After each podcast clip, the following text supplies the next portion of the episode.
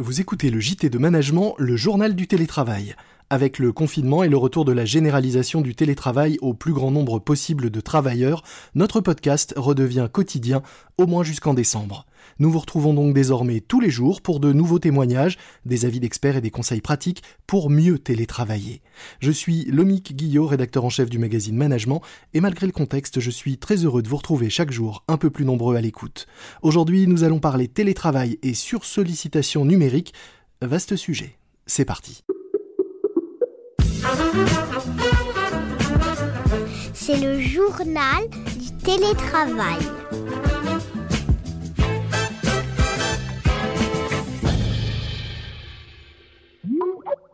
J'accueille Caroline Cuny, docteur en psychologie cognitive et professeure à Grenoble École de Management, pour parler de droit à la déconnexion et surtout de bonnes pratiques pour essayer de lutter contre le trop-plein de connexion et la sursollicitation numérique. Bonjour Caroline. Bonjour Lomi. Alors, vous avez rédigé un guide des bonnes pratiques pour lutter contre la sursollicitation numérique. Vous commencez par rappeler que le cerveau humain, quel qu'il soit, n'est pas multitâche. S'il est submergé d'informations, il s'épuise, dites-vous, et perd son efficacité. C'est le principal risque, non, en cette période de retour du télétravail généralisé l'épuisement face à toutes les sollicitations numériques? Oui, oui, tout à fait. Euh, l'épuisement nous guette. déjà, nous guette, nous guette déjà. Oui, oui, oui. Eh ben, il est là, tapis dans le Euh, si je puis mmh dire. Ce qu'il faut comprendre, c'est que euh, nous ne sommes pas capables, effectivement, euh, vu les ressources de notre cerveau, de traiter beaucoup d'informations à la fois. Mmh Et il se trouve que quand on est uniquement en télétravail, mais déjà avant, avec l'ensemble des outils numériques que, sur lesquels on, on est sollicité, le cerveau va avoir du mal en fait à hiérarchiser les informations qui vont être entrantes, ce qui fait que tout arrivant d'une certaine façon sur un même canal, mmh le cerveau lui va essayer de tout traiter et ça, ça crée de la sursollicitation. Alors d'ailleurs, un de vos premiers conseils, c'est de dédramatiser les urgences. Euh, vous dites en effet que ce que vous venez de nous expliquer, quand on gère trop d'infos euh, simultanément, on s'expose évidemment à pas y répondre correctement, euh, voire à pas y répondre du tout. Mais c'est quand même compliqué en, en, ce moment en particulier, donc de dédramatiser les urgences. On a l'impression que tout est urgent là dans les premiers jours du, de ce nouveau confinement. C'est possible hein, que euh, tout soit urgent. C'est-à-dire que pour de vrai, on a beaucoup de choses à gérer pour mettre en place euh, un télétravail efficace hein, euh, entre nous. Ceci étant dit, on est quand même mmh normalement en possibilité, quand on a un certain contrôle sur notre activité de travail, de pouvoir justement vérifier ce qui va être vraiment urgent et ce qui va l'être moins. Et peut-être que dans ces urgences, il y a des urgences importantes et des urgences moins importantes ou encore à un moment donné des choses qui peuvent être importantes mais non urgentes. Mmh Donc, vous voyez, on va pouvoir quand même hiérarchiser ça. La plus grande difficulté, c'est quand euh, je ne suis pas vraiment en responsabilité dans les tâches qui me sont confiées. Donc, euh, ça, c'est vrai quand on a des fonctions pour lesquelles ce n'est pas exactement nous qui avons cette autonomie hein, d'organisation dans le travail. Donc là, c'est plus compliqué puisque en fait, les tâches vont m'être euh, imposées d'une certaine façon avec des deadlines qui vont être contraintes, etc., sans que j'ai la possibilité vraiment de de pouvoir euh, euh, moi m'ajuster. Donc c'est là où euh, souvent on voit des problématiques de sursollicitation numérique arriver. Donc c'est vrai mmh par exemple avec toutes les personnes qui sont en assistance d'autres, donc des assistants de direction, des assistantes de direction. c'est vrai aussi quand on est en charge de répondre à des problématiques face à des fournisseurs ou face à des clients, etc. etc. Mais est-ce que ça veut dire pour réussir à hiérarchiser les, les priorités qu'il faut par exemple en début de journée ou même la veille euh, se faire euh, des listes de choses vraiment importantes qu'on a à faire euh, au cours de sa journée de, de, travail quand on peut le faire? Oui, alors ça c'est très très très important de pouvoir planifier. Alors en fonction des gens, ça peut être en début de journée, donc juste avant de démarrer son travail en début de mmh matinée. Pour d'autres, vont préférer le faire le soir. Ça, ça dépend un peu de votre facilité ensuite à pouvoir vous détacher de ça et de pouvoir dormir quand même tranquillement. Moi, par exemple, je préfère effectivement le faire le matin. Donc là, je liste ce que j'ai à faire et ce qui est important dans ce qu'on a à faire, c'est de pouvoir prendre aussi un certain nombre de précautions vis-à-vis justement de nouvelles urgences qui pourraient nous arriver. Si je suis dans un travail pour lequel je sais que je peux être interrompu par euh, une urgence, quelque chose que je vais devoir gérer, alors je prends dans mon planning un moment que je réserve en fait pour des urgences, des choses qui vont être imprévues. Et ça, ça va faciliter quoi? Bah, Ça va faciliter le fait que si ça m'arrive, je vais effectivement avoir du temps pour les traiter. Et si jamais ça n'arrive pas, eh ben, je vais pouvoir traiter euh, des choses de fond que j'aurais dû faire le lendemain, peut-être, ou etc. Ou m'accorder une pause. Oui, et je prévois aussi des pauses qui peuvent être des pauses très courtes. Hein, mmh Une minute de micro-pause, ça marche très bien quand on est entre deux tâches importantes, par exemple et des pauses qui peuvent être aussi un peu plus longues. Donc une pause pour s'aérer, une pause pour bouger un peu. Donc euh, se mettre debout, faire des petits exercices de stretching ou euh, d'autres types d'exercices. Ça, c'est vraiment très très important. Alors, on peut pas aller jusqu'à la machine à café pour prendre un, café avec euh, ses collègues. Comment on repose son cerveau? Comment on fait autre chose en télétravail? Ce qui est important, c'est de comprendre que le cerveau, pour se reposer, il va avoir besoin de pouvoir faire du vagabondage mental. Vagabondage mental, c'est-à-dire que il fait ce qu'il a envie de faire. Mmh Donc, je ne suis pas en plus sur mes réseaux sociaux, je n'en profite pas pour aller traiter quelque chose qu'il fallait que je traite, mais qui est sur un sujet, par exemple, plus personnel, etc., etc. Je laisse mon cerveau tranquille. Le plus tranquille pour lui, c'est d'être dans la nature et tout seul. Donc finalement, cette histoire d'aller se balader tout seul et pas avec des amis, dans la nature, eh ben, c'est quelque chose qui va être plutôt bien régénérant pour notre cerveau. Mmh si je n'habite pas malheureusement dans un endroit où je peux effectivement être en contact avec la nature ou que je n'ai pas le temps, eh bien, figurez-vous que notre cerveau, il est super capable de pouvoir euh, voyager sans avoir euh, besoin de sortir pour de vrai. Donc pour ça, il suffit de fermer les yeux et d'aller se balader mentalement dans un endroit qui nous plaît. Alors, Peut-être c'est une plage euh, de rêve euh, imaginaire ou réel. Peut-être c'est une forêt euh, comme dans notre enfance. Peut-être simplement un petit chemin de campagne et je vais aller me balader là. Peut-être simplement l'open space si les collègues nous manquent trop. oui, tout à fait.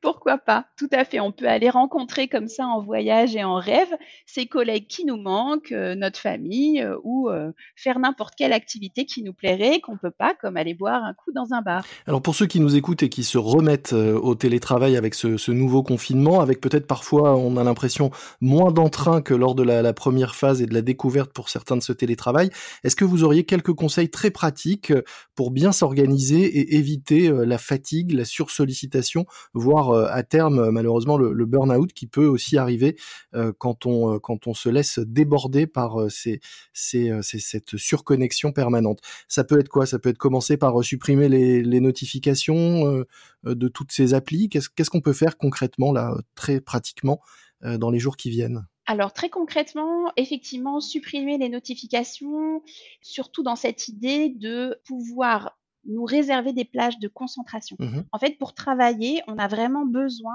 de pouvoir à un moment donné être concentré sur une seule chose. Alors, ça peut être supprimer ces notifications, y compris d'email, y compris de téléphone, que pendant 10 minutes peut-être, parce que j'ai besoin là de rédiger un email important à un client.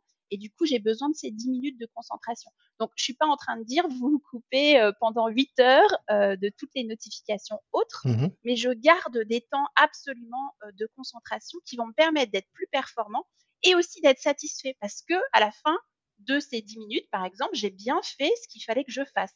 Donc du coup, ça, c'est un, boost pour le, pour le moral aussi. Donc ça, c'est l'équivalent de fermer euh, la porte de son bureau dans le monde physique. Exactement. La deuxième chose, c'est justement euh, dans cette organisation de pouvoir prévoir ces fameuses plages de travail, ces plages de régénération mentale, donc de pause, et ces plages d'urgence éventuellement. Mmh la troisième chose, c'est garder du lien social. Ça, c'est effectivement pas toujours facile et c'est pas toujours très satisfaisant pour certains d'entre nous faire des apéros sur Skype ou autre chose mais c'est pas parce que c'est pas satisfaisant qu'il faut éviter de le faire à tout prix. Ce qui est bien c'est de pouvoir garder ce lien social. Alors de la façon qui convient le mieux. Mmh pour un chef d'équipe, c'est bien de proposer effectivement peut-être euh, un contact euh, soit dans l'équipe de façon euh, hebdomadaire, soit un contact plus personnalisé avec les personnes qui aiment avoir un contact individualisé. Donc par téléphone, j'appelle directement mes collaborateurs. Je prends un petit peu plus de temps que d'habitude peut-être pour prendre des nouvelles et pas aller dans le vif du sujet du travail tout de suite. D'autant que les réunions sont plutôt plus efficaces en télétravail. On a tous envie de passer plutôt 45 minutes que 3 heures dans une réunion sur notre ordinateur. Donc du coup, on gagne du temps par, par ailleurs Donc l'idée ici, c'est de bien rester dans, dans ce lien social. Dernière question, euh, vous dites à propos de la sursollicitation et des outils qu'un des dangers du numérique, c'est que le signal fin de stress n'arrive plus au cerveau. Euh, est-ce que vous pouvez nous, expliquer ce que ça veut dire et est-ce que la crise actuelle n'est pas un facteur aggravant puisque le signal fin de stress, on ne sait pas quand il va arriver euh, de ce point de vue-là? Oui, alors cette idée, c'est que quand le cerveau en fait est en surcharge mentale, alors il ne peut plus traiter d'informations supplémentaires. Et c'est pour ça que ce signal lui-même de fatigue, d'épuisement ou de stress ne va plus être traité de façon consciente en fait par le cerveau. Donc c'est comme si je vivais dans l'illusion qu'en fait tout va bien d'une certaine façon. Mmh Et donc euh, pour en revenir à la situation sanitaire, oui, vous avez raison, malheureusement, la crise actuelle que ce soit pour des conséquences économiques, financières, sur la santé, etc., elle nous stresse.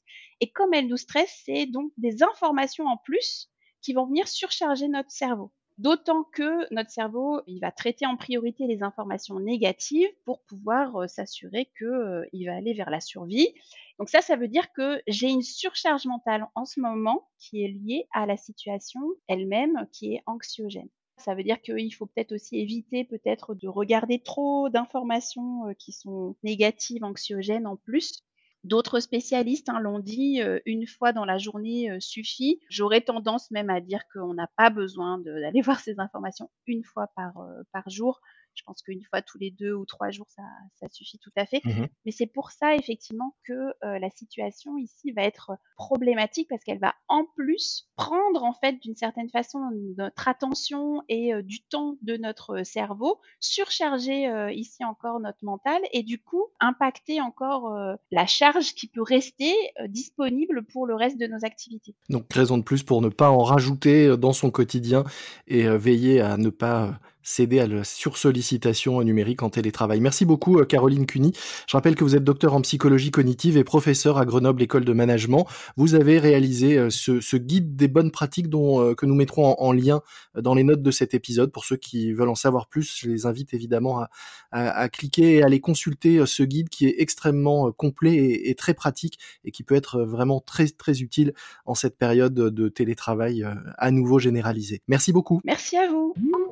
C'est la fin de ce nouvel épisode du JT, le journal du télétravail de management. N'oubliez pas de vous abonner pour ne manquer aucun nouvel épisode, notamment sur la nouvelle application de podcast Audio Now, disponible gratuitement sur Android et iPhone et qui vous permet de découvrir les meilleurs podcasts du moment, dont ce JT. Audio Now, N-O-W.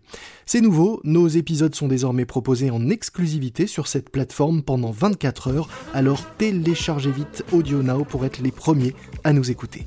Moi je vous dis à vite pour une nouvelle édition de ce JT. D'ici là, soyez prudents, respectez les gestes barrières, restez chez vous, portez-vous bien et bon télétravail à tous. C'est le journal du télétravail.